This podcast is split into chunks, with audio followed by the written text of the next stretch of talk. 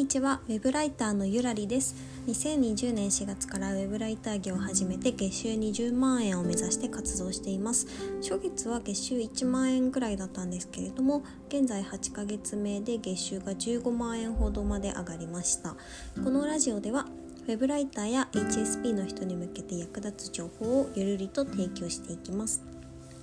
今日はですねウェブライターは安定した職業ではないという、まあ、ちょっと悲しいお話と安定するためにどうしたらいいのかっていう対策について、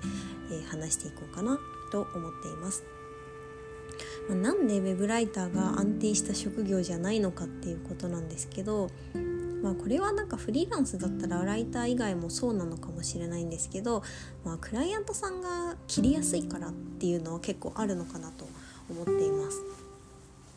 まあ、やっぱりその自社で雇ってる社員でもないですし別に契約関係がまあ何て言うんですかクラウドソーシングだったらその契約関係もなんかその場限りとかになってしまうものなので、まあ、都合が悪くなったら契約を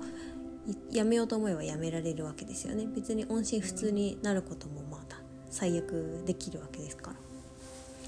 実際私も結構ショッキングなことがいくつかあってですね。あの1個目は数ヶ月前に、まあ、新しい案件をもらって2週間でま3記事ぐらいのペースでずっと発注を継続してもらってたクライアントさんがいたんですよ。ですごく丁寧な方で、まあ、誠実にこっちの書いた記事に対して赤字でフィードバックとか細かくいただいて結構まあなんかやっぱりクライアントさんからそういう指摘をいただけるのってすごく貴重なんですよね。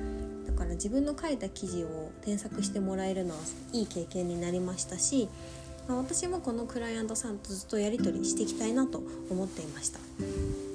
なんですけど、まあ、あんまり単価が正直良くなくって私がまあ、3ヶ月ぐらい記事を何十記事か納品し続けてたので、まあ、ちょっと試しに単価交渉したんですね。文字単価いくらぐらいにしてもらえませんか？みたいな。でまあなんか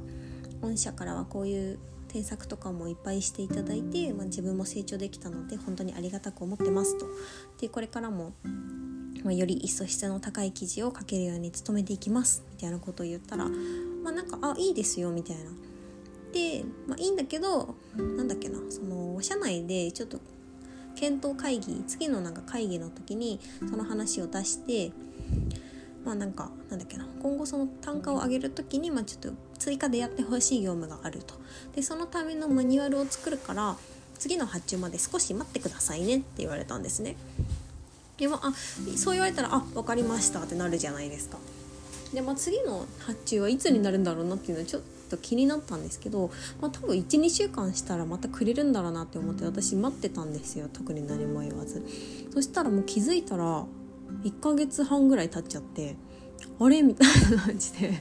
もうなんかずっと連絡ないしなんか次の社内の会議にかけるからとか言って1ヶ月半もなんかこんな一人のちっぽけなウェブライターのためにかけるわけないじゃないですか時間を。だから多分その会議にかけていや別にそんな必要なくないみたいになったんでしょうね多分。そんな一人のウェブライターに単価を上げるぐらいだったらそのまんまの単価で別の人探せばいいじゃんって多分なったんでしょうねだから私はすごいずっと待ってたんですけど、まあ、連絡が来なかったのでああここれってそういうことか。ああ ってなりました。でも特にその後連絡はしてないです。別にしようと思えばできるんですけどなんでしなかったかっていうと正直あんまり割に合ってないなと思っていて、まあ、あんまりその私がなんだろう相性のいい記事じゃなかったんでしょうねどうしてもなんかちょっと時間がかかっちゃっててあんまり時給もそこまで良くなかったので、まあ、追いかけるほどでもないかなと思ってちょっと別のクライアントさんと取引を始めたので、まあ、連絡はしていませんと。まあ、あとウェブライターが安定しない原因の一つとしてはやっぱりあのクライアントさんの都合によってはもう発注が止まってしまったりとかってすることもありますよね。私も一番最初に受けた記事は結構あの自分が得意なジャンルであもうめっちゃ隠そうと思ってやってたんですけどなんかまあすごいやっぱり一番最初なので超スローペースでもう一記事書くのに丸1日かかったりとかしててで2記事ぐらい書いてじゃあ次も書こうって思ったら「あもうこのプロジェクト終わります」って言われて「えもう記事ないの?」みたいな。まあなんかいろんなキーワードがあって多分他のウェブライターさんとかと取り合いみたいになってたでもう私が2記事頑張って書いてる間で他のライターさんはなんか多分何十記事とかって書いてたみたいでもうなんか一瞬でプロジェクト終了したとかっていうこともありました。あとクライアントさんとなんかずっとあ別のクライアントさんでですねなんか数ヶ月ぐらいやり取りしていて週3記事ぐらいに納品してたんですけどいきなりなんかテーマをもらえなくなったことがありまして記事のテーマをですねいつもクライアントさんからじゃあ次はこのテーマでって言われてたんですけどテーマをもいきなりもらえなくなったことがあって。で結構頼りにしていたクライアントさんだったのでえちょっと待って収入下がるなどうしようみたいになってでもなんかそのいきなりその発注が止まってしまった理由も特に教えてもらえずなんか全然連絡も取れなくてみたいな感じになっちゃってなんかすごいしっかりしてそうに見える会社でもやっぱりなんか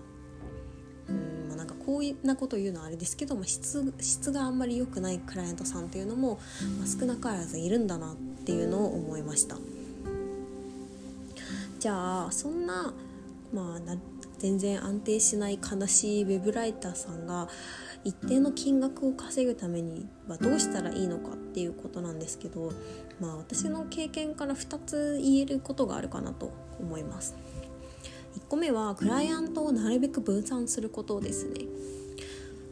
なんかあの12社とか23社とかとやり取りしてる人が多いのかなと思うんですけど私は、えーと、今多分持ってるクライアントさん5社から7社ぐらいいて結構分散してます。でまあなんか23社とかだったら結構なんだろうなそのクライアントさんへすごい記事もいっぱい納品できるし信頼も築きやすいのかなって思うんですけどまあなんかちゃんとしてる会社だったらいいと思うんですけどなんかベンチャー企業とかあんまりなんかレギュレーションもないような感じのクライアントさんだったらそこに、まあ、そこだけで23社にしちゃうのはちょっと危険かなと思います。で私の場合は、えー、っと結構なんか大手企業さんが運営してるメディアもありめちゃくちゃベンチャーの企業もあり結構ごちゃ混ぜな感じなんですけど、まあ、もし仮にその中で12社案件が消滅してしまっても、まあ、他の45社とかでちょっと案件増やしてもらえませんかとか交渉できる余地があるのでそんなに金額が大幅に上下することはないのかなと思いました。あとは新規の営業を続けることですよね。まあ、なんか他のチャンネルでもウェブライターは常時営業した方がいいみたいなことをこの間あの言ったんですけど私の報酬もですね全体の多分1割から2割はもうなんか常に新規営業し続けててその新規のクライアントさんから頂いてる報酬って感じですね。でクラウドソーシングだと即日納品希望とかなんかそこまで内容にはこだわらないのでとにかく書いてほしいんですとかっていう クライアントさんもいるのでなんかもしちょっと手が空いたなっていう時にあの仕事できる環境は全然なんかそういう案件はあるのかなって思っています。で私も今あの、まあ、ちょっと案件が消滅したりとかっていうのもあって、まあ、若干なんか手が空いてる時もあるのでそういう時はなるべくクラウドソーシング見て新しい案件を取るようにしてます。あ、なんか直接契約とかやってもいいと思うんですけどちょっとやっぱり契約をする契約書を見たりとか面談したりとかでやってると時間かかっちゃうんでクラウドソーシングがまあ簡単でいいのかなっていう感じですかね。まあなんか私も何ですかね。一番最初はまあやっぱ仕事がないから安定してないなって思っていてでも初めて34ヶ月ぐらいで、まあ、4社ぐらいなんか安定してお仕事もらえる企業が出てきてああもうこれで安泰やって思ってたんですよねでなんかすごいなんか自分もなんか安定してるななんか月収10万とかしか稼いでなかったんですけど なんかあ自分なんかもう安泰だなみたいな気持ちになっててでも全然そんなことはなくってなんかその後やっぱクライアントさんとなんか連絡があんま取れなくなったりとかなんか向こうが積極的に発注してくれなかったりとかっていうこともあったんでなんかほんとちょっとウェブライター厳しいなっていうふうに思いました。まあそんな感じで、あのこれ聞いていただいてる皆さんも頑張って新規営業したりとか複数のクライアントさんと取引をしてリスク分散しながらお仕事をあのしていってほしいなと思います。いきなり大口の取引なくなっちゃうとちょっと怖いので頑張って安定して仕事を発注してもらえるクライアントさんを探していきましょう。私もそうしていきたいと思います。では今日はこんなところで終わりにします。どうもありがとうございました。